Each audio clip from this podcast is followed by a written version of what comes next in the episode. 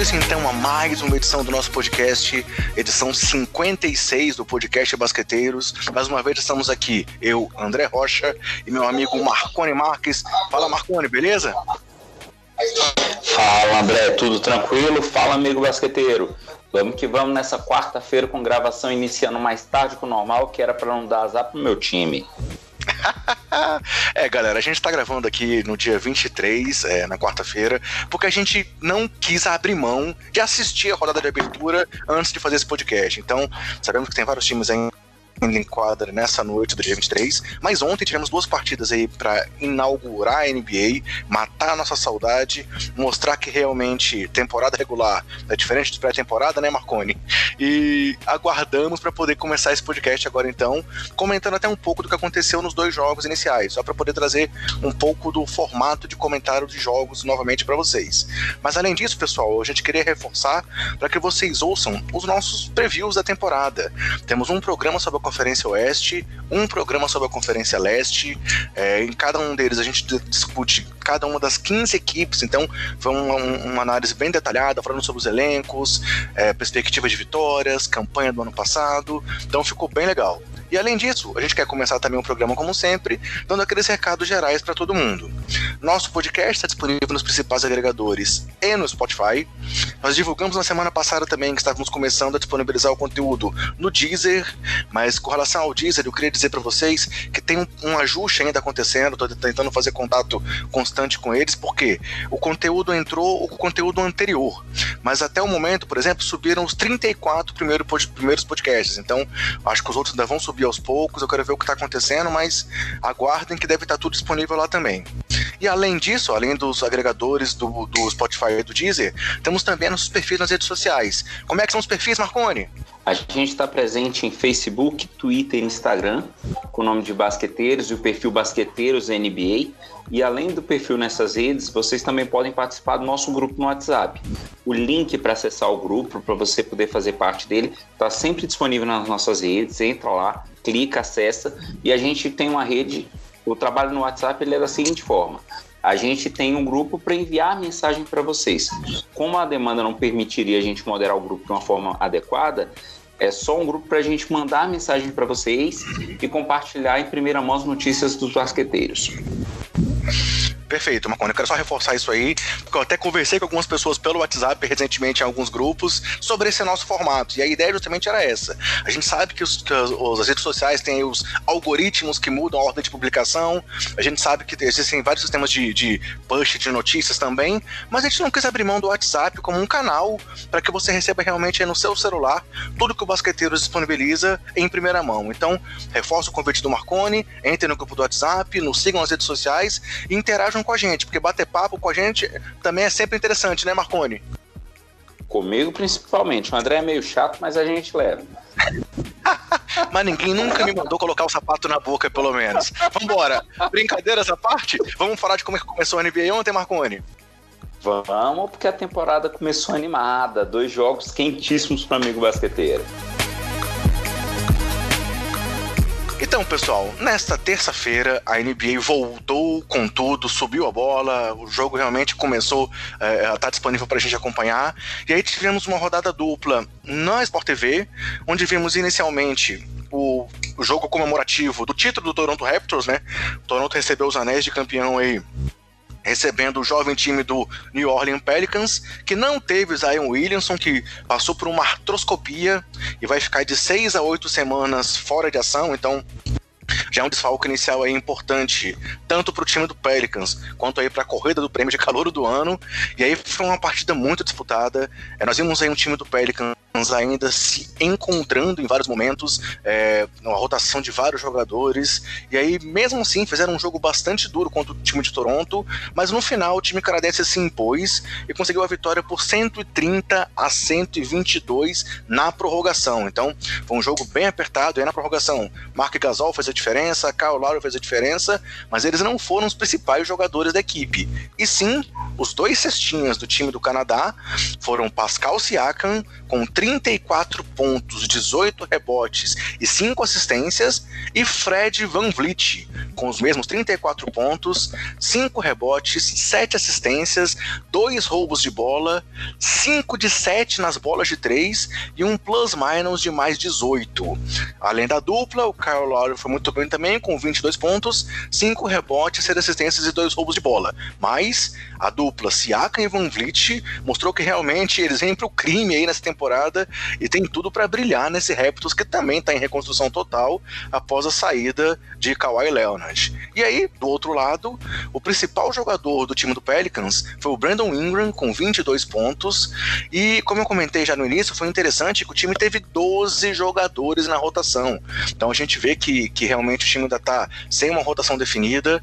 É, o jogador que jogou menos jogou por 11 minutos, mas somente dois atuaram acima de 30 minutos. E aí, além do Ingram, do Ingram destaque para os 16 pontos do veterano DJ Redick, com 4 de 6 nas bolas de 3, para os 15 pontos e 10 rebotes do Josh Hart, e para os 14 pontos do italiano Nicola Melli, com 4 de 5 nas bolas de 3. Então, a gente viu ali realmente um time com uma certa profundidade que até surpreendeu em alguns momentos. E aí, fazendo só um comentário, como, como eu disse lá atrás, essa dupla Pascoal Siakam e Fred Van Vliet, então na partida inicial contribuíram para 68 pontos, 23 rebotes e 12 assistências. Não tá nada mal, hein, Marconi? Não, eles começaram super bem a temporada. Eu confesso para você que acima da expectativa. O Siakam e o Van Fleet eles tiveram um destaque muito grande nos playoffs do ano passado, né? Ajudaram, foram uma ajuda importante para o Toronto se sagrar campeão. O Siakam em um jogo conseguiu um maior destaque, outro jogo foi o Van Fleet. E, e eu acho que eles vêm para essa temporada com aquele espírito de precisamos tentar manter o time o mais próximo do topo possível. Quando a gente fez o preview, a gente comentou a respeito de que possivelmente o Toronto não vai ter o mesmo desempenho do ano passado, né? Mas essa jogada ontem do cara, a partida do Siakam e do Van Fleet, lembrando que o Siakam agora contratado a peso de ouro, talvez a esperança do Toronto coloque ele como homem da franquia, já mostrou um bom resultado ontem.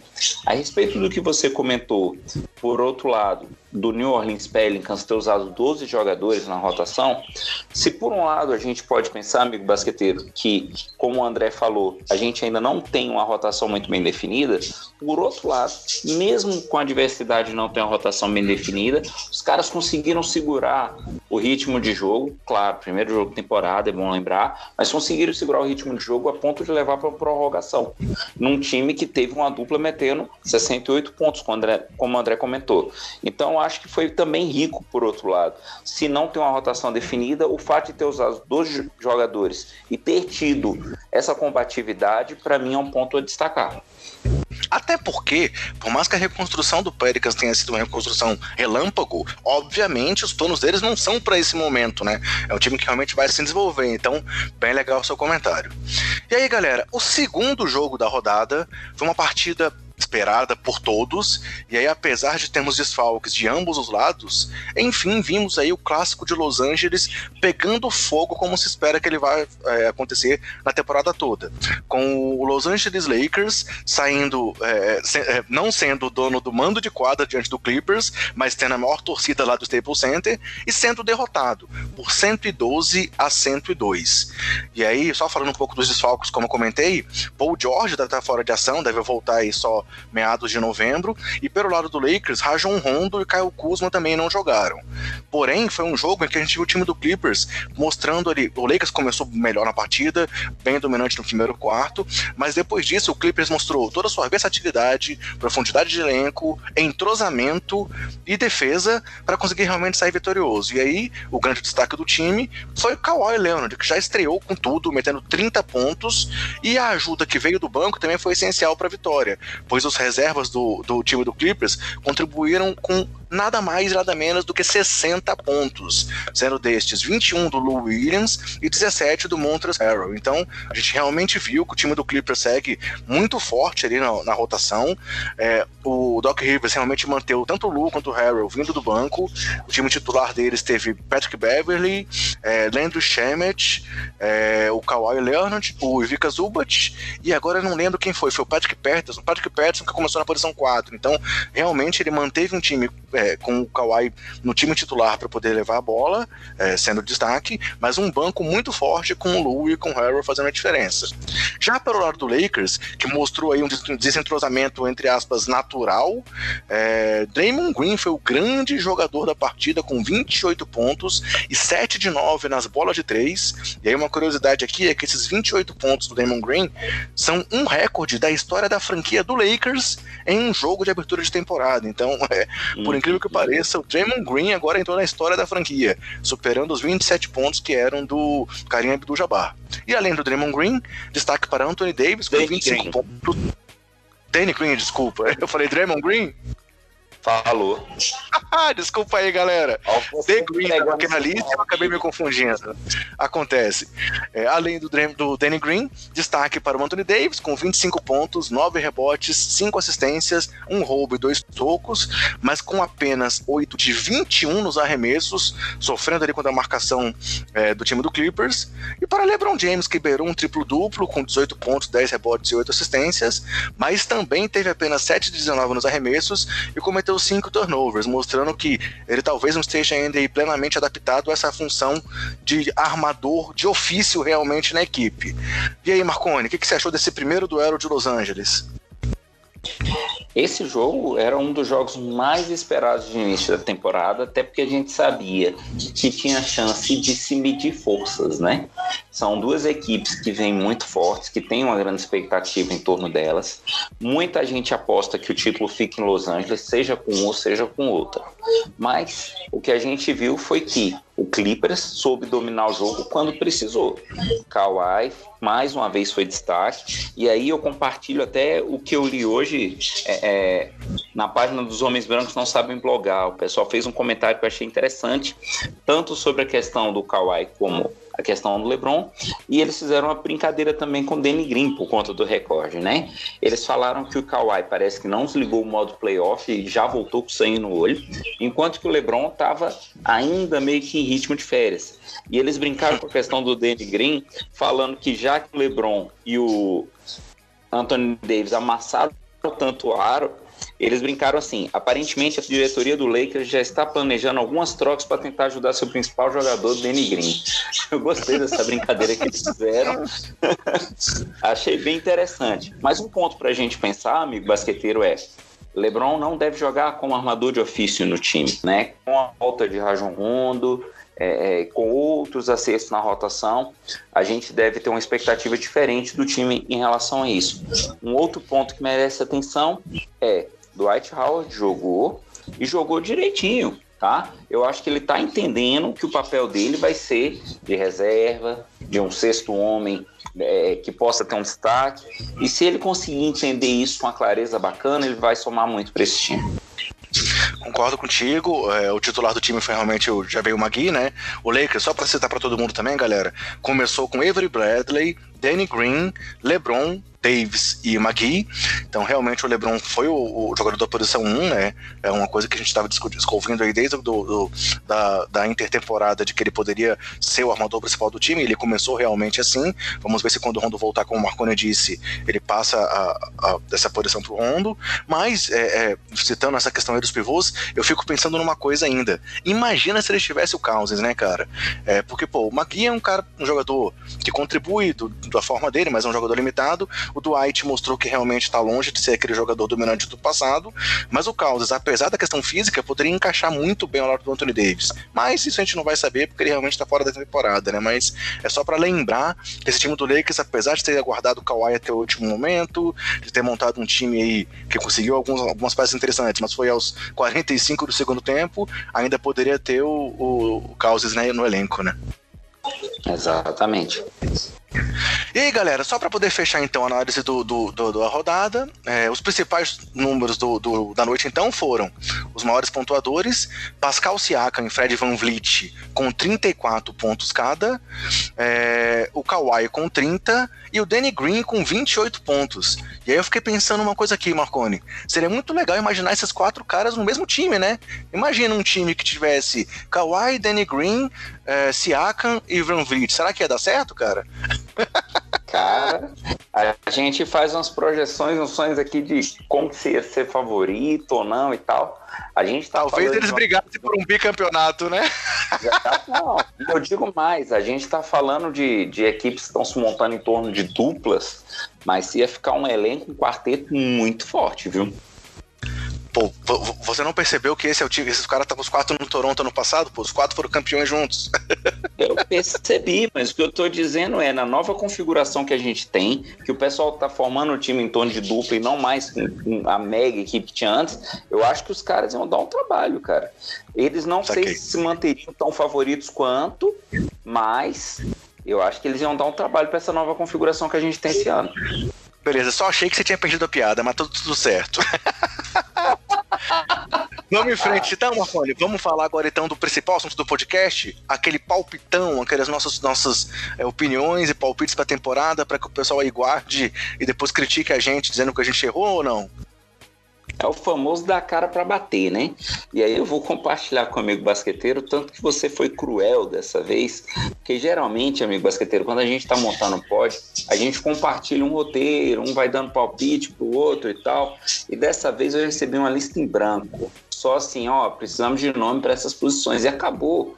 E aí eu tô aqui já com duas estratégias, André. Estratégia 1, um, discordar de você sempre que possível, para o amigo basqueteiro me mandar botar um sapato na boca, ficar quieto, mas achar graça da discussão. Ou dois, eu tentar colar em um outro palpite para poder ver se eu não erro tanto no final do ano, cara. Vambora, vambora. Então, galera, vamos começar agora a nossa análise dos palpites. Anote aí para você depois cobrar da gente o resultado. Vamos lá? Aos prêmios individuais da temporada.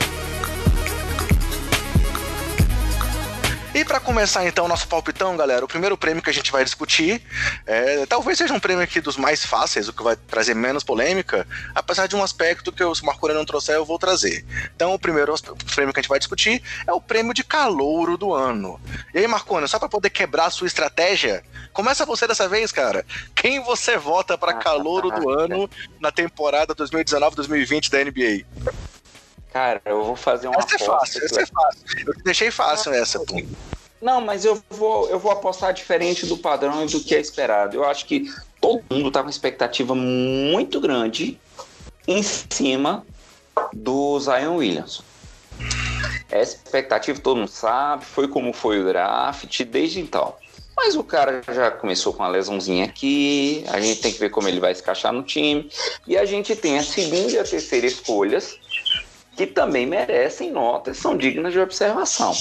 E aí, a minha aposta, lá vou eu pagar a língua, né? Essa brincadeira de previsões é cuspir para cima. Cara, eu vou. Eu acho que o calor do ano vai ser o RJ Barrett, que está jogando nos Knicks. Sabe por quê? Além de ele ter sido uma boa escolha de draft, ele está jogando num time que vem sem compromisso nenhum para a temporada. Se por um lado a gente talvez não veja o cara é, é, com muito destaque em termos de classificação do time, o fato de ele estar tá jogando num time que está tão solto, talvez dê para ele uma liberdade para ele poder criar mais, jogar melhor e ter um resultado individual bacana. Então eu vou apostar nele, sem falar que ele tá no meu time lá no Fantasy. Entendi porque você não respondeu minha proposta de troca do Fantasy, então. Mas vamos lá, galera. Então, o voto do Marconi foi do Barrett. E assim, eu vou, eu vou realmente voltar no Zion, cara. Eu acho que o Zion, caso ele, ele não fique muitos jogos fora de ação, e aconteça o que aconteceu, por exemplo, com o Joe Embiid, que para mim merecia ter sido calor do ano, mas acabou vendo o, o Malcolm Brogdon levar o prêmio por ter ficado muito tempo fora de ação. É, se isso não acontecer com o Zion, eu acho que realmente uh, ele tá sobrando nesse, nessa, nessa safra de calouros. O que ele uhum. mostrou aí na pré-temporada, a dominância, o percentual de arremessos que ele conseguiu acertar, é, é foi um, um, uma forma absurda de, de, de jogo. É, ele vai entrar nesse time do Pelicans que se mostrou muito arrumadinho e deve fazer diferença no time. Então, acho que, salvo questões físicas, para mim não há dúvidas de que o Zion vai ser o calor do ano. Mas, realmente, caso ele tenha aí. Meu, então, meu voto é no Zion. Mas caso ele não, não não consiga realmente jogar, não tenha, não tenha é, é, é, é, número de jogos suficientes, acho que a sua aposta no Barrett é muito boa. O Jamoran também é um nome que deve vir muito bem. Um cara que realmente me agradou demais até agora, pelo que eu vi, foi o Kobe White. a, gente, a gente tinha observado ele um pouco lá quando o Chicago o selecionou, e, e depois a gente não ficou em dúvida se ele realmente, por não ser nenhum especialista em, em, em, nenhuma parte do jogo, mas um cara que faz um pouco de tudo, ele poderia agregar, e ele mesmo vindo do banco na no, no primeira partida do Chicago, ele jogou bem, jogou bem na pré-temporada, é um cara que também pode surpreender, e um nome também aí que deve ser, eu não, eu não quero deixar de citar, pensando aí talvez no All, no All Hulk Team, é o Michael Porter Jr., né, que também foi bem na pré-temporada, perdeu o primeiro ano aí lá em Denver, mas tem chance de brilhar, mas então, fecha o meu voto no Zion e o seu no RJ Barrett, certo? Vamos que vamos. Segundo prêmio, então, galera, vamos lá. Defensor do ano. É... Vamos, aqui tá, é uma situação que talvez tenha um, um, pouco de divergência do nosso lado, vamos ver. E agora eu vou começar a voltar então, Marconi, para poder te dar a chance aí de usar uma das suas estratégias. Dessa vez eu começo. E aí o meu voto aqui, a gente sabe que tem jogadores absurdamente bons, a gente viu esse time do Clipper jogando, o Kawhi é um monstro, Patrick Beverly é um dos caras mais chatos que existem na marcação e que fazem a diferença aí, às vezes, é, além dos números. Mas o meu voto, o Rudy Gobert vem aí de dois prêmios tal, mas o meu voto vai ser pro Anthony Davis, cara. Eu acho que o Davis, apesar de ontem é, é, não ter sido jogador é, tão, tão é, eficiente no ataque, ele também conseguiu um roubo de bola, conseguiu dois tocos. Ele é um cara que sempre vem com uma média alta de tocos, e eu acho que ele vai querer demonstrar essa, essa esse poderio defensivo também nesse time do Lakers. Então, é, sem, sem me, me abalar com o resultado do jogo de ontem, meu voto para defensor do ano, por tudo que ele tra traz na carreira aí de história como um grande defensor e pelo que vai, ele vai precisar mostrar lá no Lakers, é pro Anthony Davis. E o seu, para quem é? Cara, eu pensei no Anthony Davis em algum momento também, mas a balança pendeu mais pro meu lado para outros dois nomes que você citou, que foram Kawhi Leonard e o Rudy Gobert do Jazz. E eu confesso para você que eu votei no Kawhi. É, o Kawhi, eu comentei isso ano passado, no final, no final da temporada passada, quando a gente estava falando do desempenho dele na defesa nos playoffs. O Kawhi, para mim, hoje, ele é um dos defensores por excelência da liga. Para mim, eu comentei isso na época, o Kawhi ele é um jogador de defesa e por isso que eu vejo ele como um atleta tão bom e tão dominante no que ele faz. O meu voto é no Kawhi. Eu acho que ele vai continuar surpreendendo na defesa pra gente. Legal. Só fazendo aqui uma referência também a, uma, uma, informação que foi divulgada da, semana passada para cá, saiu o detalhamento daquela pesquisa do GMs, né? Aquela de, de, é, GMs Survey que a NBA faz. E aí, só para fazer uma, uma, referência aos, aos, votos que a gente deu, o Zion foi eleito pelo GMs é, como provável calor do, calor do ano com 68% do voto. E aí, no melhor defensor, realmente os dois mais votados você acabou de citar. É, como melhor defensor de perímetro, o mais votado foi o Kawhi, e como melhor defensor de garrafão foi é, o Rudy Gobert. O Kawhi teve 45% dos votos para melhor defensor no geral, e o Gobert 28% dos votos no geral. Então, você está aí mais perto da opinião dos gêmeos do que eu nesse, nesse item. Seguindo em frente aqui, então, galera, o terceiro, o terceiro prêmio individual é o prêmio de melhor reserva, de melhor sexto homem. E aí, para manter a nossa alternância aí, Marconi, começa contigo. Quem você vota como melhor sexto homem da NBA na temporada 2019-2020? Esse, para mim, foi tirando os palpites de campeão de, de conferência, para mim esse foi o que eu tive mais dificuldade em eleger alguém para a posição, para o prêmio, né? Eu fiquei entre três candidatos, dois bem velha guarda que foram o Derrick Rose e o Dwight Howard. Olha que aposta maluca. É, eu Rapaz. acho que o Dwight Howard vai fazer sim. Então, eu pensei, cara, eu acho que ele vai fazer uma boa temporada no Lakers se ele se reconhecer nesse papel do sexto homem. Mas o Dwight Howard sempre tem um sim muito grande. O Rose, a gente que, que é fã, que torce pro Bulls, sempre torce pelo renascimento, sempre torce para ele fazer outra partida de 50 pontos que nem fez ano passado. Mas aí eu tomei um gole de sensatez aqui, meu amigo e eu resolvi apostar no Bodan Bogdanovic do Kings. Eu acho que o trabalho que ele tem feito é muito consistente, que ele ajuda o time na rotação com eficiência muito grande. E eu quis fugir um pouco também daquele circuito mais badalado da liga, né? De pensar em Clippers, pensar em, Lakers. Eu falei, cara, eu acho que o Bogdanovic vai ser uma grata surpresa nesse sentido. Legal. É eu também fiquei um pouco em dúvida. Realmente, cara, eu acho que o Williams é um eterno candidato. A gente ficou na dúvida se ele ia ser titular ou não no time do Clippers. Vimos que não foi titular. O Doc Rivers realmente vai manter ele do banco para que ele entre e incendeie as partidas como ele fez ontem. Foi realmente ali no segundo quarto, quando entrou o time reserva do, do Clippers, que eles conseguiram virar diante do Lakers. Então, pensei muito no Williams. Gosto muito do Harrell também, também falando um pouco aí do Clippers. Mas eu vou votar num cara que disputou no ano passado já esse prêmio e que eu acho que ali, apesar da presença do, do Kyrie dominante ao lado dele, ele pode usar o espaço lá no, no, no Nets para poder, talvez aí ser um, um, dos premiados da temporada, que é o Spencer Dinwiddie. Eu acho que o Dinwiddie é um cara que cresceu demais lá, lá no time do Brooklyn. É, no ano passado já tinha um papel muito importante de suplente ali do, do, do, do Russell, e às vezes jogando também ao lado do, do D'Lo. E eu acho que esse ano ele vai fazer a mesma coisa. Ele vai vir do banco, é, por mais que às vezes em alguns jogos ele possa ter menos minutos, ele vai continuar sendo uma alternativa ali ou ao lado ou, ou substituindo o Kyrie e tem chance de novamente brigar pelo prêmio de melhor reserva. Então meu voto é Spencer Dinwiddie do Brooklyn Nets. É, passando então aqui ao quarto prêmio, é, vamos falar agora do jogador que, que, quem vai ser o jogador que mais vai evoluir na temporada. E aí você falou que o prêmio sexto foi difícil. Aqui eu acho que também é um prêmio que a gente também é, é difícil você prever no começo. Talvez a, a previsão dele seja melhor no meio da temporada quando a gente vai já começar a perceber alguma coisa acontecendo. Tanto que assim, por mais que o Siakam seja um cara que tinha potencial, acho que não, não era uma aposta fácil de ser feita no ano passado de que ele ia levar o prêmio. Então aqui a gente tem jogadores que assumiram posição de titular nas franquias, como por exemplo o Domantas Sabonis, é um cara que poderia ser citado aqui, o Bana Debaio do Heat também é um cara que, que vai ser pivô titular do time com a saída do Whiteside, que pode crescer, mas aqui eu vou fazer também uma aposta arriscada. também não vou me basear unicamente pelo que eu vi em quadra ontem, mas meu, minha aposta para o jogador que mais evoluiu vai ser em Lonzo Ball. Eu acho que o Lonzo vai ter um papel muito importante nesse time do Pelicans. É, ontem ele também teve minutos é, restritos ali na, na, rotação, como, como podemos dizer que todo o time teve minutos restritos, mas eu acho que o Lonzo, com a visão de jogo de quadra que ele tem, ainda mais quando o Zion voltar, ele deve crescer demais o número de assistências dele para o Zion, e acho que ele tem tudo para. Como a temporada passada ele sofreu com lesões, estava lá no meio daquela bagunça do Lakers, então acho que ele tem tudo para subir bastante as estatísticas. Então, meu voto, minha, minha aposta para calor do ano é o Lonzo Ball, pelo que ele faz no ataque, número de, de, de assistências, é, ele, ele, parece ter melhorado bastante o arremesso aí na, na, na off-season, e além disso é um grande defensor, tem um número bom de roubos de bola, então meu voto vai pro filho do Lavar Ball. E você, Marconi?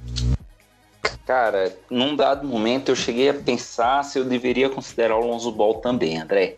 Só que você comentou aí como última qualificação dele, para mim é o que tira ele de qualquer coisa. No último pódio, eu brinquei que ah, tem alguns jogadores que você não vai com a cara do sujeito, você não vai saber explicar por quê. O Lonzo Ball tá nessa lista. Ele chegou com muito, é, é muita expectativa na liga. Desde Mas ele tá brigado com o pai. É, e o pai dele aquele inferno. Eu falei, não, pelo amor de Deus. Aí eu falei, vamos olhar para outras questões. E aí eu queria fazer um comentário rapidinho a respeito do, do, do prêmio de MIP, né? Parece que os prêmios eles são bem divididos sobre calouro, a gente tem um núcleo ali para premiar. Os caras são top, top, top da liga, que a gente começa a pensar em MVP. E o prêmio de, de MIP sempre vai para o miolo, né? Para aquela parte é, é o termo é esse, mas não entendam como forma pejorativa, parte mediana da liga, o cara que está no centro ali, que ele não é um all-star ainda, às vezes e tal. Só que aí eu estava pensando numa questão que é o cara que tem muito tempo de estrada, e por mais que você pense que ele já teve o auge, às vezes ele vai tem a condição de MIP, pelo que ele teve que adaptar o jogo dele para um novo contexto, seja físico, por causa de uma limitação de idade, de lesão, ou um novo contexto de time que às vezes ele muda de posição e a gente não costuma olhar para isso. Eu fiquei pensando nesse tipo de, de variante. Mas não foi o critério decisivo para mim. Eu fiquei entre dois caras jovens, é, porque foi uma reflexão que eu fiz. Eu falei, poxa, o Jordan no final da carreira ele teve que mudar o jogo dele todinho e ele foi dominante ainda nesse outro tipo de jogo. O, o Kobe é, fez isso também. Passado, a gente não pensa nisso. temporada passada chegaram a discutir se o Rose poderia ser MIP, né? Mesmo sendo já tá. um jogador MVP e tal, não sei o que, se poderia ser. Assim como ele foi citado para sexto homem, também foi citado para MIP. Faz, faz sentido sua reflexão, sim. exato.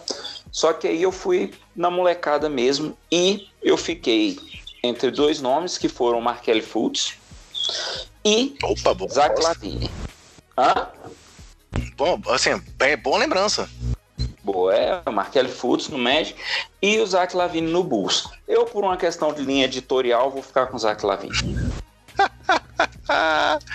Bem, o Lavini tinha sido minha aposta de MIP do, da temporada passada, né? Então não quis repetir essa aposta porque me decepcionei com ele no ano passado e não quis apostar de novo. Cheguei a pensar também no Satoransky, mas também não quis apostar no Sato, então vamos que vamos.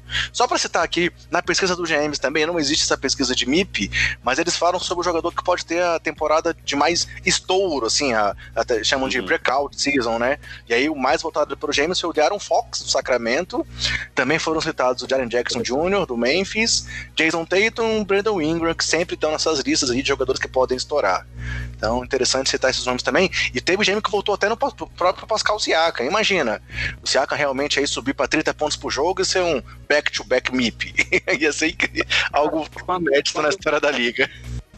É, quando eu pensei no, no Siakam para MIP, é, eu até comentei com, com um amigo basqueteiro Rodrigo Silva e ele comentou assim, ele falou, cara, o Siakam evoluiu muito nos playoffs do ano passado. Se ele mantiver o mesmo nível dos playoffs, não quer dizer que ele evoluiu de novo para concorrer a MIP esse ano. Ele teria que dar mais um salto. Eu achei bem bacana essa consideração. Legal. Próximo prêmio, então, para a gente seguir aqui adiante, técnico do ano. E aí, mantendo o nosso revezamento aqui, quem você escolhe, Marconi, para provável técnico do ano da próxima temporada, dessa temporada que já começou? Cara, do jeito que eu comentei do, do MIP, tem um comentário para fazer do técnico do ano. É, porque lista é um negócio muito subjetivo. Então, assim, o técnico do ano é o cara que levou um time para as finais, mas, mas aquele time tinha um, um elenco muito bom. Ou o técnico do ano é o cara que pegou o time lá na rabeira do campeonato e ainda que não botou no playoff, chegou pertinho disso. Né? Esse tipo de coisa pesa muito. Então eu estou indo para o técnico que vai ter uma dor de cabeça de administrar uma polêmica. Eu acho que o Mike D'Antoni no Houston vai ser o coach desse ano, porque eu acho que o negócio ali vai ser meio tenso, viu? Por mais que o pessoal ache que não, vai ser mais tranquilo, eu acho que ele vai ter que administrar alguns egos lá e, e, e ele vai ter fazer um papel bem bacana como treinador esse ano nesse sentido. Opa, foi talvez aqui o voto mais polêmico seu, hein? Acho que você conseguiu, conseguiu polemizar onde devia. Afinal, assim, né, apesar do trabalho, o resultado também costuma pesar muito, né, pra questão do técnico do ano. Então, Sim. você tá apostando que o time vai dar certo também, indiretamente. Não, é... Uhum. Beleza, meu voto é, é, é, Claro, a gente sabe que tem técnicos muito, muito bons. Doc Rivers, é, ano passado, chegou a ser discutido aí. talvez deve chegar muito longe com esse time do, do Clippers. Temos aí o próprio Mike Vanderhauser, que deve de novo fazer uma grande campanha. É, Brett Brown deve vir com um trabalho legal em Filadélfia. Eu acho que ele tem que ser reconhecido também pelo que ele tem feito lá em Filadélfia, nessas constantes reconstruções da franquia de Filadélfia. É, sei lá, Popovich é um gênio. Mas um, vamos ver como é que o Steve quer. Vamos ver como é que o Steve Kerr vai, vai trabalhar nesse time do Golden State aí sem o Clay, sem o Duran. Mas o meu voto, porque eu acredito que, que, o, que o time dele talvez seja um, um favorito aí para ter a melhor campanha da temporada regular, é para Michael Malone do Denver Nuggets. Eu acho que a gente tem que reconhecer o time do Denver também. A gente falou muito aí dos times que se reforçaram. É, Lakers, Clippers, Houston são favoritos, mas o Denver também é um time que está aí com uma continuidade de trabalho muito legal e que muito deve também ao Michael Malone. Então, meu voto para técnico é do Michael Malone, porque ele vai continuar mantendo Jokic e companhia aí brigando pelo mando de quadra no leste, no oeste, e quem sabe levar o time para a melhor campanha da NBA. Próximo prêmio, então, executivo do ano. E aí aqui também é um prêmio que a gente, a gente é, é, é um prêmio que é um pouco subjetivo, né? Porque não é necessariamente GM do ano, é executivo do ano. E aí, fazendo aqui o nosso revezamento, tem alguns GMs que merecem, merecem ser citados. Aí não sei se por acaso eu falar alguns que você vai citar, depois você fica à vontade de complementar a minha análise. Mas a gente tem aí o David Griffin, que fez esse trabalho de reconstrução aí do Pelicans muito forte, muito rápido, muito legal. Temos o próprio. É, é, é esqueci agora o nome do GM do Fila, cara, que ele até citou ele ano passado, é, que era jogador Elton Brand, que também aí teve essas mudanças em Filadélfia, trocou o Jimmy Butler, trouxe Josh Richardson, trouxe Al Horford, merece ser citado. Mas meu voto vai ser pro, pro, pro, pro para a diretoria, digamos assim, do Los Angeles Clippers, porque realmente a questão do Kawhi foi uma coisa que você citou várias vezes aqui no nosso podcast, que parou a NBA e o Clippers foi o time que realmente conseguiu trazer o Kawhi. E aí, claro, na hora de citar aqui quem vai ser o, o GM do ano, o, quer dizer, o executivo do ano, aí fica aquela dúvida: ah, será que é o GM Michael Winger? Será que é o Jerry West, que é o consultor? Será que é o Laurence Frank, que é o presidente de operações da franquia? Então eu não sei quem a NBA vai considerar tanto nessa briga, mas meu voto é pro Los Angeles Clippers. Seja o Michael Winger, seja o Jerry West, seja o Lawrence Frank. E aí, Marconi, roubei seu voto ou você tem um voto diferente? Cara, você roubou meu voto. Pela primeira vez hoje a gente cravou o mesmo candidato. E, e foi bem nessa linha do que você falou, André. É, a temporada começou na pós-temporada do ano passado. Então, o que os caras fizeram nesse lance de conseguir trazer o Kawhi, que era a bola da vez, que era a maior expectativa, eles fizeram uma jogada de mestre. Agora é ver se vão conseguir colher os frutos, né? Então, outras movimentações na, na pós-temporada também foram muito interessantes de acompanhar, como uh, você citou bem, e a própria reconstrução do Lakers, né? Já que a gente está falando dos dois times do Los Angeles. Mas eu acho que o Clippers merece o prêmio executivo do ano, sim. Vale citar também o Sean Marks, né, do Nets, que fez essa questão aí de conseguir levar o Kyrie, o Duran e, e realmente, por mais que o Duran não vai jogar, foi uma movimentação super considerável e bastante interessante. Então, vale citar também, te esqueci de comentar e com aqui. visão do futuro, né? do Nets. Sim, sim. E aí, Marconi, pra gente fechar então os prêmios individuais, propriamente ditos, não foi de propósito que eu comecei com você para que você fizesse a última escolha. Mas vamos lá. MVP antes da gente falar um pouco sobre as, as, franquias, quem você acha que vai ser o melhor jogador, most valuable player da temporada 2019-2020 da NBA? Kawhi Leonard dos Los Angeles Clippers. Ele vai ganhar. Ele vai ganhar o prêmio de defensor do ano e vai ganhar o prêmio de MVP. E eu boto fé que ele vai levar os dois prêmios, sim. Eu vou chutar no Kawhi, eu acho que ele vai crescer bem na temporada. Eu acho que ele vai se adaptar bem com esse novo time. Eu tô achando até graça é, é, os últimos, as últimas campanhas publicitárias estão saindo com o Kawhi, que ele tá saindo engraçadinho que ninguém nunca achou que ele fosse. Né? Então, assim, eu, eu, eu tenho para mim que o MVP vai ser Kawhi e que com mérito, viu? Pô, legal, interessante e, me surpreendeu essa sua escolha, porque a gente tem escutado muita gente falando aí de Giannis, porque como tem os jogadores que estão com as duplas, muita gente considera que as duplas vão enfraquecer, entre aspas, as estatísticas desses caras, mas realmente, se você acha que o Clippers é um time que vai, vai ter uma grande campanha, é, que o Kawhi vai jogar como jogou ontem, por exemplo, contra o Lakers, é um nome que não pode ser descartado. É, mesmo tendo ali o Paul George daqui a pouco em ação ao lado dele, mesmo tendo o Williams para dividir pontuação, realmente o Kawhi, pelo que ele mostrou nos últimos playoffs, é um cara que certamente merece estar nessa briga. Mas Kawhi não é o meu voto. E aí, se a gente for pensar justamente isso no que eu falei, nos jogadores que vão ali carregar as franquias, é, é, entre aspas, sozinhos, nós teríamos ali alguns nomes para poder trazer para essa discussão. O próprio Nicole Jokic, que ano passado foi, para mim, justamente pouco citado na briga pelo prêmio de MVP, é, mas é um cara que deve fazer mais uma temporada muito boa. O Yannis Antetokounmpo, mais uma vez, vai para mim, lidera o Bucks aí a, a uma das melhores ou a melhor campanha do leste. E o meu voto vai para Stephen Curry, cara. É, eu acho que o Curry já mostrou o que ele pode fazer naquela temporada que ele foi eleito MVP unânime. É, e acho que ainda mais agora, sem o Clay, sem o Duran, apenas com o Dilow e o Green ali do lado, ele vai ter que ter uma temporada absurda pro Warriors é, é, é se manter na briga. E se a gente for ver tudo que o pessoal do Warriors está falando, é que eles querem se manter na briga. Eles não querem considerar que acabou a dinastia, que acabou. Eles querem mostrar que eles podem chegar em algum lugar. E isso, para acontecer, passa pelo Curry fazer uma temporada absurda. Então, acho que o Curry pode brigar facilmente aí pelo prêmio de sexta da temporada. Ele também já na, naquela temporada foi absurdo. E acho que Curry tem tudo também para fazer uma temporada muito boa. Eu pensei no Anthony Davis também, que eu acho que é um cara que vai querer mostrar muito serviço, como eu falei quando eu votei nele para defensor do ano.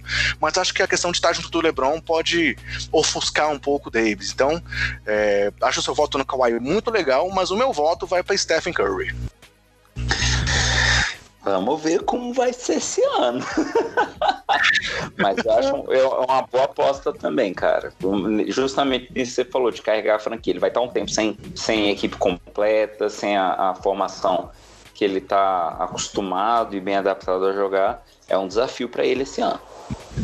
E aí, aproveitando para trazer, eu já vou trazer então aqui um assunto que a gente, a gente tinha separado para uma das curtinhas, mas eu vou trazer para polêmica agora, já que eu falei do Curry. Vale lembrar ó, que na, na votação dos GMs, o Yannis foi o mais votado com 52%, e aí depois, em segundo lugar, três caras tiveram 10%. Curry, Anthony Davis e Kawhi. Então, estamos na linha aí do, dos segundos colocados em relação aos GMs. Mas falando do Curry, queria trazer já uma polêmica aí para nossa conversa, para a gente dar um, até uma quebrada aqui antes de falar um pouco das escolhas sobre as os times e não mais sobre os jogadores, que foi a entrevista do Michael Jordan. Não sei se você chegou a ver a entrevista ou só leu alguma notícia, onde o Jordan falou que, para ele, Stephen Curry ainda não está no nível de um jogador Hall da Fama. E aí, depois, foi muito engraçado que o Magic Johnson entrou na discussão, agora que ele pode, né, que ele não é mais cartola, e o Magic falou que o Jordan falou isso, na verdade, só porque se ele falasse o contrário, ele podia levar uma multa por tempering. e aí, Marconi, vou trazer você pra polêmica já já, porque o negócio aqui é esse mesmo. Jordan tá certo ou Jordan falando parece com o nosso grandioso Pelé em alguns momentos aí? Cara, eu sou suspeito para falar, porque eu, sou, eu sou muito fã do cara. Então, vamos dividir isso aqui. O Jordan está sempre certo, independente do que ele falar. Ponto.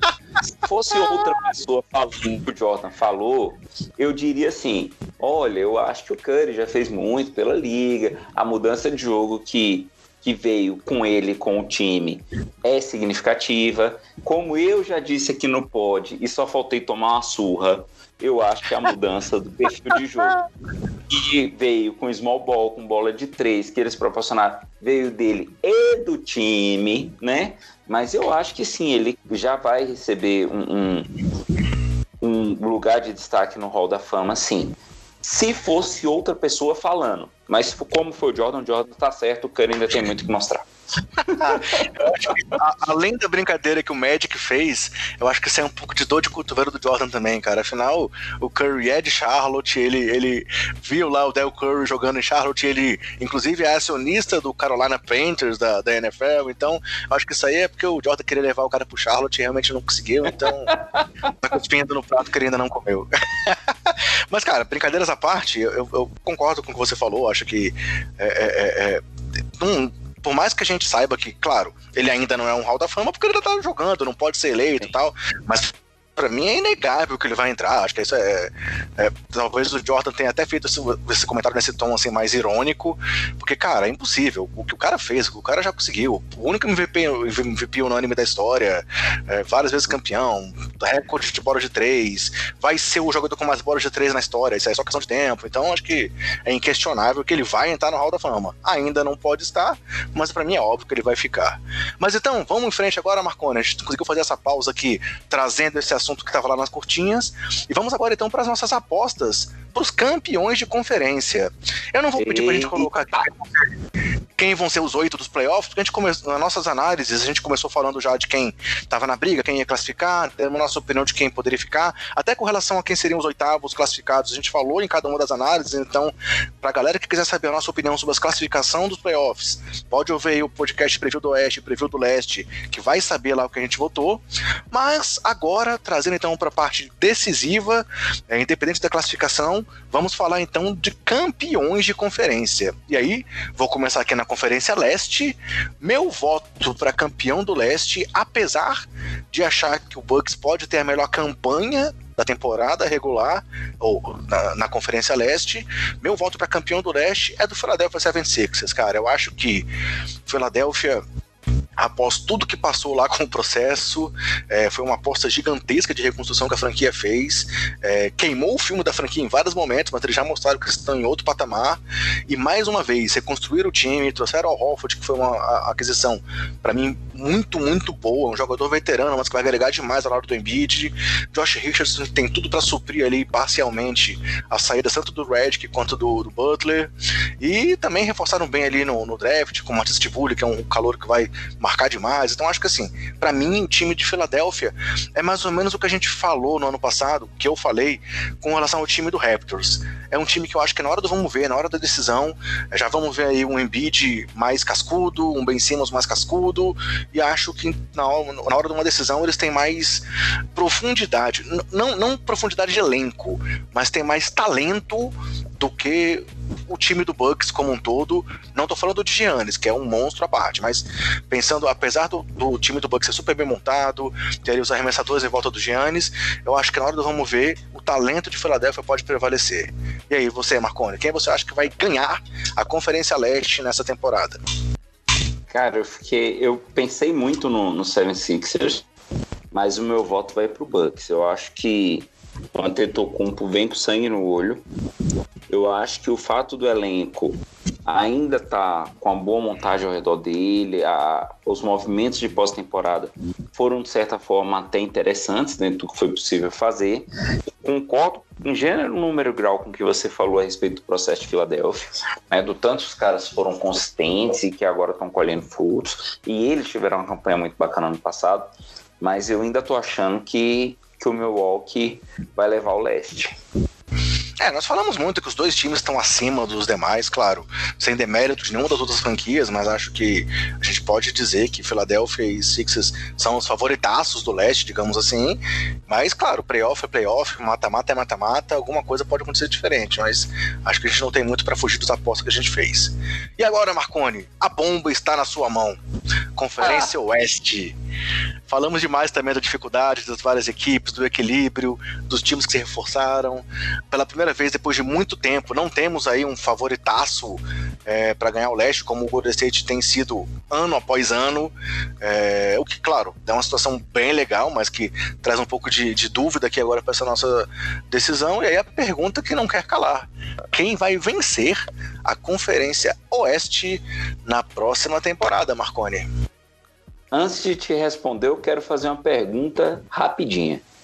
Hum. Você acha que tem chance do campeão da NBA não ser do Oeste? Bem, essa era a próxima pergunta, né? A gente ia votar também no campeão da NBA. Mas, cara, chance, mais uma vez, o Toronto ganhou do Golden State agora, tem, assim, né? chance sempre tem.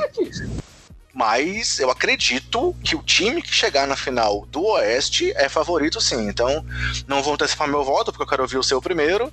Mas já antecipo que quem eu votar no Oeste, eu acho que é o favorito para ganhar a NBA também.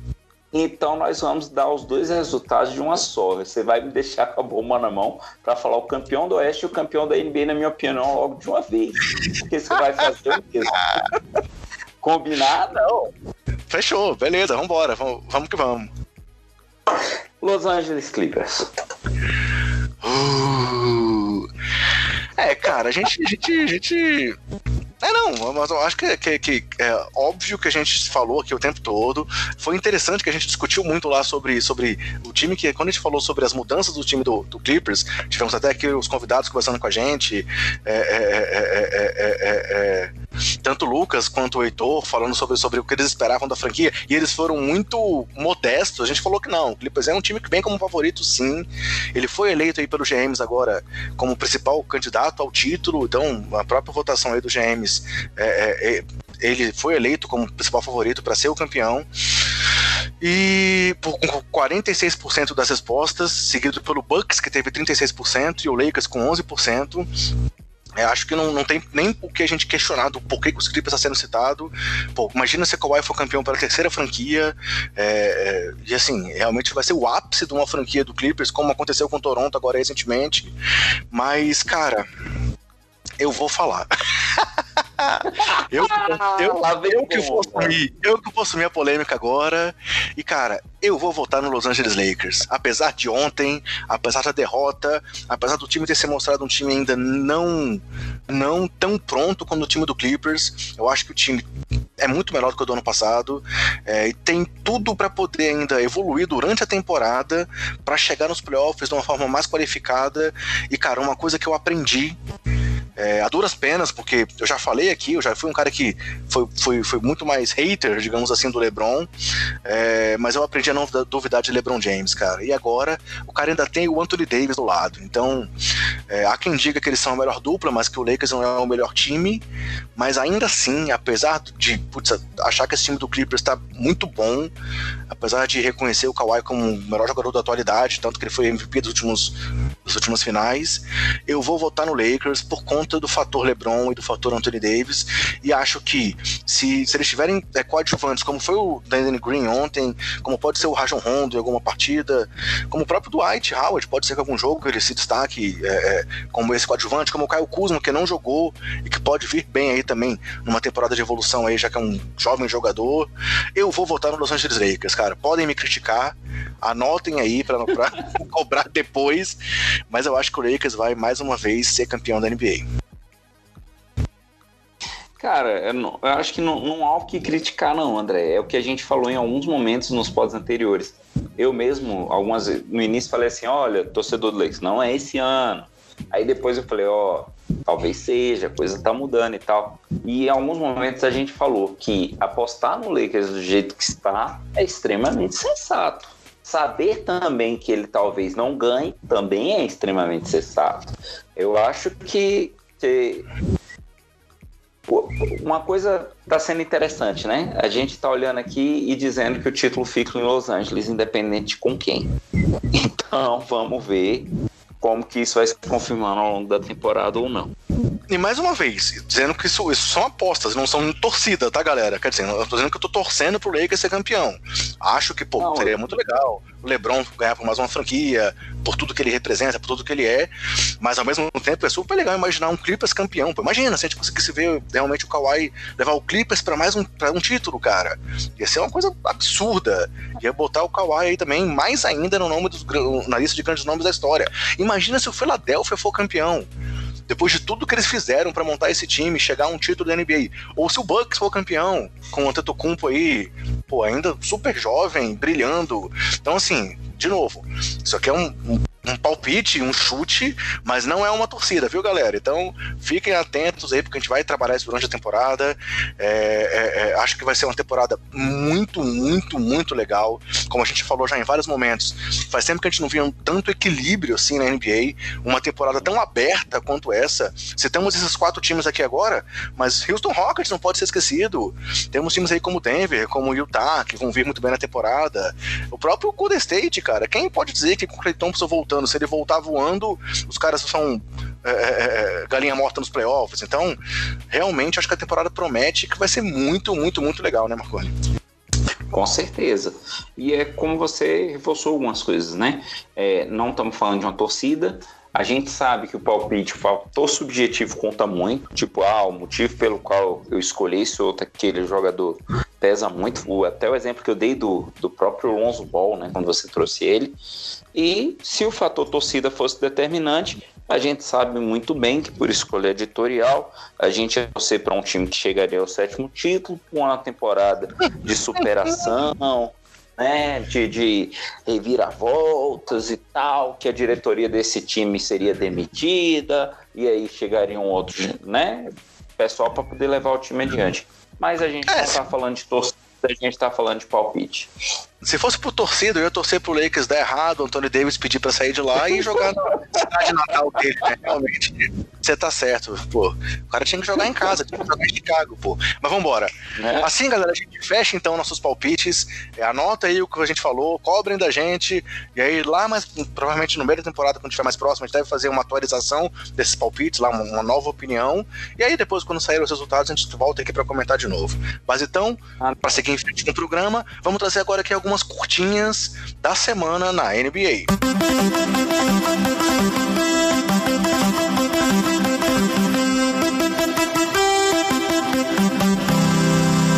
Começar as curtinhas, galera, vamos trazer aqui um, um, um, bloco rápido sobre algumas renovações, algumas extensões de contrato. A gente sabe que os jogadores que estavam no final do contrato de calouro tinham até a semana passada para estender os contratos.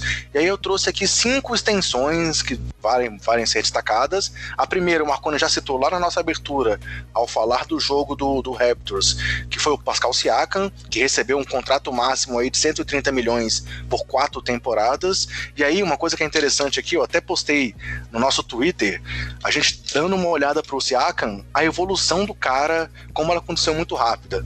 O Siakam era um cara que, que chegou aí para um seminário para ser padre na adolescência, começou no basquete aos 16 anos, sendo descoberto por um, uma um treino feito lá no, no NBA Sem Fronteiras pelo Luke Mbamouti, o jogador. Foi a 27 escolha no draft de 2016. É, venceu e foi MVP da D-League foi o MIP e campeão na temporada passada, e agora assinou uma extensão de 4 anos e 130 milhões, com apenas 25 anos. Realmente, talvez seja eu, no momento, a maior ascensão que a NBA viu, né, Marconi? Meteórica, meteórica. E o que ele jogou no playoff do ano passado, eu acho que foi determinante para isso. É como eu comentei, né? Um salário de, de 130 milhões para quatro anos, o Toronto está apostando nele para ser o nome aqui. Beleza, e mais quatro renovações que a gente vai citar.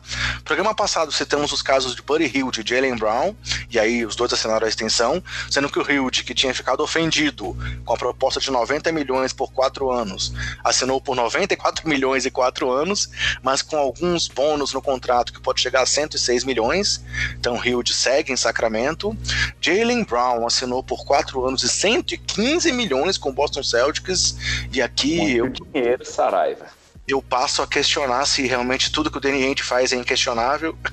Nada contra o Jalen Brown, mas, cara, não sei, com essas expectativas aí de diminuição no crescimento do cap por causa da questão da China, sei lá. Acho que o Boston pode ter pago um pouco além do que o Jalen Brown, não que ele merecia, mas com o que se esperava. E além disso, outras duas renovações, do Manta Sabonis, que vai ficar em Indiana lá e que tá, tendo a chance de ser titular ao lado do Miles Turner por 4 anos e 77 milhões. E o San Antonio renova com o DeJounte Murray por um valor baixo comparado com os demais aí. É, o Murray vem de lesão na temporada passada, mas vai ser o armador titular do time de San Antonio. 4 anos e 64 milhões. Algum destaque desses quatro nomes que você quer fazer, Marconi? Hum, eu só acho que foi, concordo com você plenamente. Dinheiro demais no dia lembrar, cara. Muita grana, muito. Não, o termo que o pessoal gosta de usar nessa área é overpaid. Então, recebendo mais do que devia. e aí, seguindo aqui então nas nossas curtinhas, é, dois comentários sobre jo jogos que aconteceram hoje, no dia 23 aqui. Chicago Bulls começou com derrota para o Charlotte Hornets por incrível que pareça, o Chicago conseguiu perder pro Charlotte por um, um ponto a partida, num jogo em que o Charlotte quebrou os recordes de, de bolas de três da franquia, com 23 bolas de três, e onde PJ Washington, o calouro, estreou pelo Charlotte com 27 pontos, mas eu queria fazer um destaque pelo lado do Chicago, que foi Laurie Markkinen, que teve 35 pontos e, se eu não me engano, 17 ou 18 rebotes, e se tornou o primeiro jogador do Chicago Bulls com pelo menos 35 pontos e 15 rebotes num jogo de estreia de temporada desde Michael Jordan em 1995. Então, vamos botar o Markkinen na corrida aí pelo prêmio de MIP, cara? Eu tinha pensado nele também. Eu quero deixar esse prêmio dentro de casa. e aí, o segundo destaque de uma partida de hoje: Kyrie Irving, que estreou pelo, pelo Brooklyn Nets e marcou 50 pontos e acabou perdendo para o Minnesota Timberwolves. Então, é, vale a pena citar que o, que o Kyrie estreou aí absurdamente. Eu não consegui confirmar essa informação aqui antes de começar a gravação, mas me parece que é um recorde de pontos numa estreia é, de um jogador numa franquia. E mas mesmo assim, o time do, do, do Brooklyn acabou perdendo também ali por um pontinho para o time do Minnesota. É, e aí, você acha que o Kyrie realmente vai conseguir levar esse time em algum lugar, mesmo sem o durante essa temporada, Marconi? Vamos reforçar essa pergunta. Eu acho que o, o Brooklyn ele tem tudo para fazer uma campanha bacana. Não vai ser um time tipo para brigar lá pelas cabeças e tal. Acho que vai para playoff, tá? E esses 50 pontos do Caí são emblemáticos abrir a temporada dessa forma, viu? E aí, você fez uma anotação aqui que eu tô vendo agora no nosso roteiro. Faz aí a última curtinha então, fecha esse nosso bloco. No início do pódio, o André comentou que o jogo de abertura entre o Toronto e o New Orleans Pelicans teve também a cerimônia de entrega dos anéis de campeão para o time de Toronto. E quem foi agraciado com um dos anéis foi o torcedor símbolo de Toronto, que não é o Drake, é o Nave Batia né? Aquele torcedor lá, indiano, turbante, a barba, ele recebeu um dos anéis de campeão e ele ficou muito honrado com isso. Ele fez um, um, um post muito interessante falando a respeito do acolhimento do Canadá, de Toronto, com, com imigrante, com pessoas de outras culturas. E eu, eu, na condição de torcedor, me vi representado ali, de pensar que um dia um time meu ganhar, um time que eu torço ganharia um título e presenteariam um torcedor como representante de toda a torcida daquele time. Eu acho que foi uma homenagem muito bacana pro cara. Legal, muito legal. Eles deram anéis réplicas para todos os torcedores, mas realmente dele foi um anel de verdade, né? Foi um anel real, muito legal. Bom comentário. Então, assim, galera, a gente fecha nossas curtinhas e vamos para nossa reta final aqui, encerramento e agradecimentos. E aí, é, eu queria começar o nosso, o nosso encerramento. O Marconi até brincou com essas questões dessas, desses termos, né, Marconi? Começar o encerramento, finalizar a cultura, mas vamos que vamos. É, eu queria começar aqui a nossa, nossa despedida falando que está no ar a, nossa, a participação que eu fiz com o Ricardo Stabolito lá no Jumpercast, o novo podcast do Jumper Brasil, também lá falando sobre alguns palpites para a temporada. É, então, queria agradecer já ao Ricardo, que já participou com a gente aqui algumas vezes pelo convite. A gente também teve a chance de participar aí do bolão deles lá para os palpites da temporada, mas eu acabei não tendo é, consegui mandando a tempo para ele por questões pessoais e ficamos fora aí da participação, mas a gente também mandou para ele os palpites para essa questão dos times, tá? E aí vamos ver como é que vai ser, se a gente vai conseguir realmente participar lá da lista do Jumper nas opiniões aí dos times. E aí, além disso, eu trouxe mais um, um comentário legal aqui pra gente fazer o encerramento, Macone. É que nesse dia 23 foi o aniversário do Pelé, cara. Eu acho que assim, é, apesar do nosso foco do, do programa ser basquete, eu acho que nunca é demais a gente poder parar para homenagear um jogador, um atleta brasileiro e que é o melhor da história, inquestionavelmente aí no seu esporte. Então, queria trazer essa, na nossa despedida esse abraço aí pro Pelé pelos 79 anos. Você tem algum, algum comentário para fazer aqui no nosso encerramento, cara? Cara, é, eu quero agradecer mais uma vez, né? A, tanto a participação do amigo basqueteiro que ouve a gente, que manda comentário, que acompanha a gente nas redes sociais. E eu quero fazer um agradecimento já para ser guardado para o futuro. Eu quero agradecer a todos. É, meu amigo, já pensando lá na frente. Esse agradecimento eu faço para você, amigo basqueteiro, que ao final dessa temporada não vai passar na nossa cara os palpites que a gente deu errado hoje. Então, desde então, quero te agradecer pela sua benevolência e perdão. Tá? Fizemos o possível, tentamos acertar na maioria das vezes, mas eu já vou te agradecer desde agora por você não passar na minha cara lá na frente, pelo menos não de forma muito severa. Pode zoar, pode sacanear, vamos brincar que a graça é essa também. Mas eu já te agradeço desde já pelo seu perdão futuro. Legal. E aí, galera, para fechar o programa, a gente vai trazer uma brincadeira aqui. Eu até vou ver se o Marconi vai querer fazer algum comentário antecipado. Mas a gente tinha convidado para participar com a gente hoje o Bruno Comeneiro, né? O Brunão aí que gravou podcast na primeira temporada comigo, pra gente poder ter uma terceira opinião. E nesses casos em que a gente teve um empate, poder ter um voto de Minerva aí numa escolha de quem seria realmente o indicado pelo Basqueteiros para cada um dos prêmios. O Bruno não pôde participar com a gente por umas questões pessoais, mas ele teve uma visão e ele mandou pra gente um áudio. E aí, para você que ouviu o podcast ano passado com o Bruno e sabe aí que ele é um torcedor símbolo do Golden State Warriors no Brasil, vocês vão entender o que ele vai trazer pra gente nessa visão. Algum comentário sobre o que a gente vai colocar no ar aí agora, Marconi? Um breve comentário que é o seguinte: a gente estava na dúvida se a gente rodava o, o palpite dele no início do pódio ou ao final, mas a gente ficou com tanto medo, tanto medo, tanto medo de dar os nossos palpites depois das certezas que o Bruno traz, depois da convicção que ele tem na visão de futuro que ele teve, que a gente achou melhor deixar ele pro final. E é Bruno, é legal. Valeu força, viu, velho? E é legal também pensar que, para quem acha que a gente é, é, é, muito fanático pelo Bulls, vale a pena ouvir o Bruno falando do Golden State Fala, Andrezão.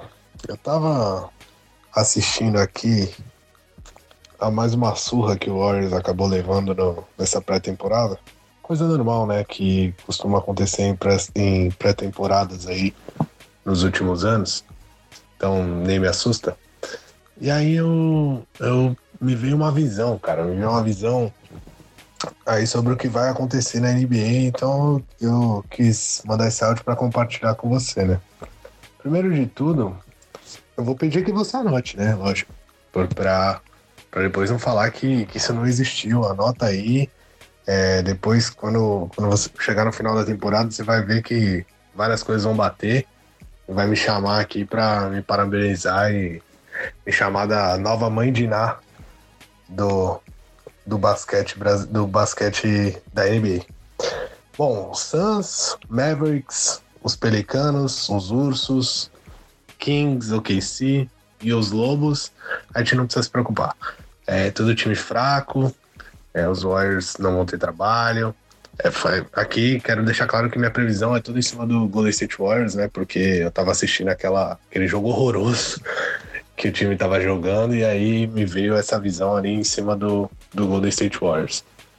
É, em fevereiro, o Anthony Davis vai se machucar, né? Como é comum na carreira dele. Chega assim no meio, final de temporada, ele simplesmente se machuca, acontece. Aí vai ser aquela coisa, o LeBron vai ficar descontente, vai começar a brigar com todo mundo, vai pedir uma troca. E aí o Lakers vai fazer a grande jogada aí deles na temporada, vai trocar o Kyle Kuzma pelo Chris Paul. Vai pegar o Chris Paul lá pro LeBron ficar feliz, só que o resto do time vai ficar triste, bravo, porque todo mundo odeia o Chris Paul na liga. Vão brigar com o Chris Paul e com o LeBron junto, vai ficar aquele climinha dos dois de um lado, o resto do outro. E com isso, diga adeus pro Lakers, vai dar tudo errado. É, o Clippers também é fácil de prever, o, o Paulo Jorge vai, vai vir com o ombro que não é dos seus melhores, então vai virar um jogador aí mediano, vai virar um Afonso McKinney aí da, da NBA, então vai ficar tranquilo porque o Kawhi não vai conseguir carregar todo mundo, não. Não dessa vez. O Rockets também, não, não, o Rockets pra mim é o mais fácil de todos, né? Vai, vai brigar o Westbrook com o Harden, o Westbrook dá um piti, o Harden vai ficar revoltado, vai pedir troca para ele poder jogar lá na lá no lado leste, né? Que lá é mais fácil, ele pode passar a temporada regular inteira lá no Madison Square Garden fazendo 50 pontos lá, o Knicks vai adorar, ele também gosta de fazer isso. Ele fica lá, ó, 82 jogos por temporada, fazendo 50 pontos lá, lá no Madison Square Garden, onde é bem fácil, vai pegar só o time bom lá que tem no leste, então é tranquilão. E uma visão, cara, me uma visão aí sobre o que vai acontecer na NBA, então eu quis mandar esse áudio para compartilhar com você, né? Primeiro de tudo, eu vou pedir que você anote, né? Lógico, para para depois não falar que, que isso não existiu. Anota aí. É, depois, quando, quando você chegar no final da temporada, você vai ver que várias coisas vão bater. Vai me chamar aqui para me parabenizar e me chamar da nova mãe de Ná do, do, basquete, do basquete da NBA. Bom, Suns, Mavericks, os Pelicanos, os Ursos, Kings, OKC e os Lobos, a gente não precisa se preocupar. É tudo time fraco, é, os Warriors não vão ter trabalho.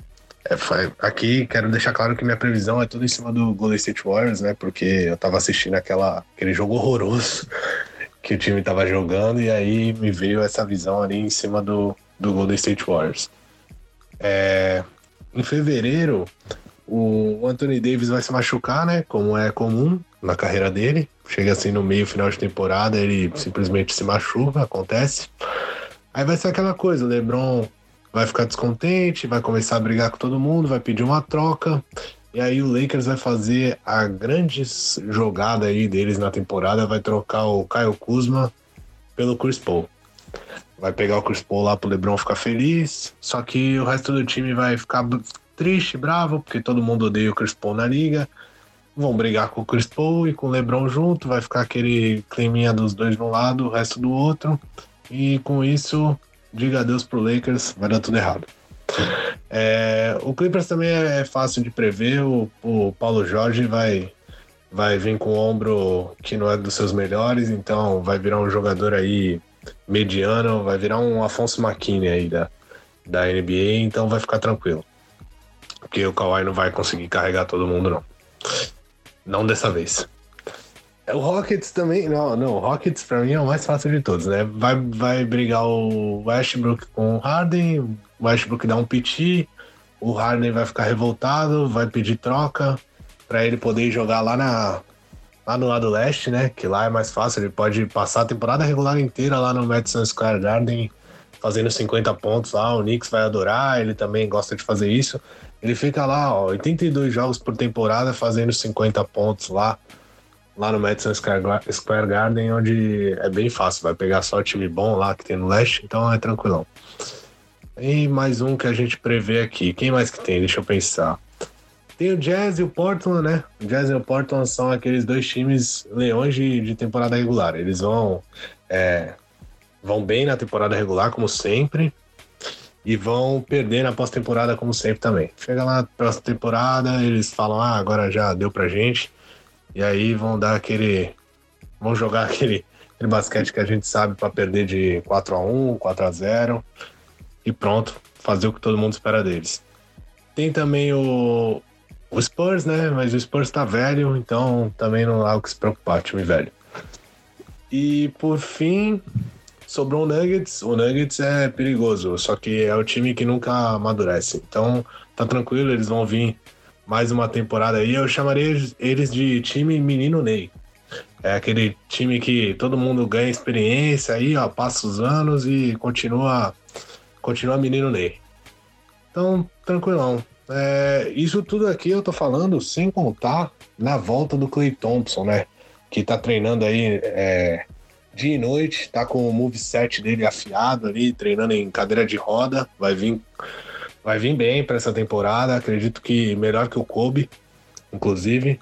É, 35 pontos de média, pode anotar aí depois do All-Star Break. 35 pontos para o novo Clay Kobe. É, do lado leste, é, eu nem, eu nem pensei tanto assim no lado leste, mas se eu tiver que apostar, acho que vem os Sixers aí. É, com, com vão se classificar no, no, no, final ali, bola de, de três do Ben Simmons, a torcida vai à loucura. Mas aí chega na final, eles não vão saber lidar com tantos craques, Afonso McKinney, é, Willie Calistein, o Embiid, coitado. É, nunca enfrentou um pivô assim, é, um gênio desse dentro do garrafão, então vai ter muita dificuldade. É, André, dá para ver aí como eu, eu citei só coisas que fazem muito sentido. Eu não inventei nada disso, muitas coisas dessas aí já aconteceram, não é difícil de prever. E então eu, eu acho que você tende a concordar comigo, muita gente aí tende a concordar também. Queria ouvir mais a, a sua opinião, o que, que você acha. Mas ó, vem comigo, vem comigo que tu sabe que é difícil errar.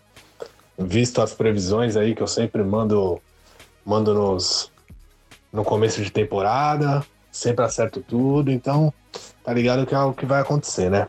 Abração, tamo junto. Vamos que vamos, galera. Obrigado, boa semana a todos. Voltamos depois aí já falando sobre mais coisas do andamento da temporada. Tem novidades aí pela frente no podcast. Mas hoje era essa questão dos palpitões. Abração, Marcone, abração, galera, e até a próxima.